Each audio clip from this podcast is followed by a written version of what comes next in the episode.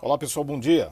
Mercado financeiro ontem muito atento à questão fiscal aqui no Brasil, começando a sessão mais pesada, não acompanhando o cenário internacional que vinha de bolsas de valores em alta, mas a primeira sinalização de que a PEC iria não desidratada, ou seja, não iria com aqueles pontos polêmicos de retirada de diversos gatilhos que tinham ali em relação ao aumento de salário de servidores, já foi sinal suficiente para que o mercado local pudesse acompanhar o contexto internacional e subir as bolsas de valores, queda no dólar e melhora no mercado de juros futuros.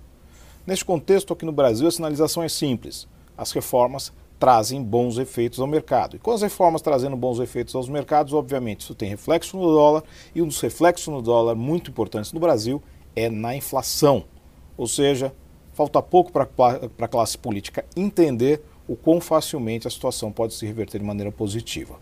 Isso agora no futuro, se espera, depois da aprovação da, PEC emergencial e também da aprovação de, de, de, algumas reformas, a reação dos investidores sendo muito positiva e trazendo o apetite pelo prêmio de maior risco aqui para o Brasil.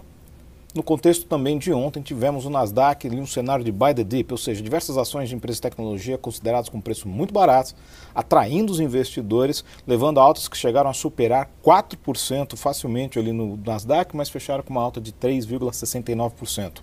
E Bovespa também acabou aproveitando desse cenário e nós tivemos ontem uma alta de 0,65, com queda de 0,20 no dólar. Ambos foram um pouco mais intensos, mas também havia expectativa da votação no turno, que acabou sendo aprovado em primeiro turno agora a PEC emergencial. Aguarda-se também agora os sinais nos Estados Unidos em relação ao pacote de 1,9 trilhões de dólares e possíveis novos pacotes, esses já voltados à questão de infraestrutura, que podem ser muito importantes.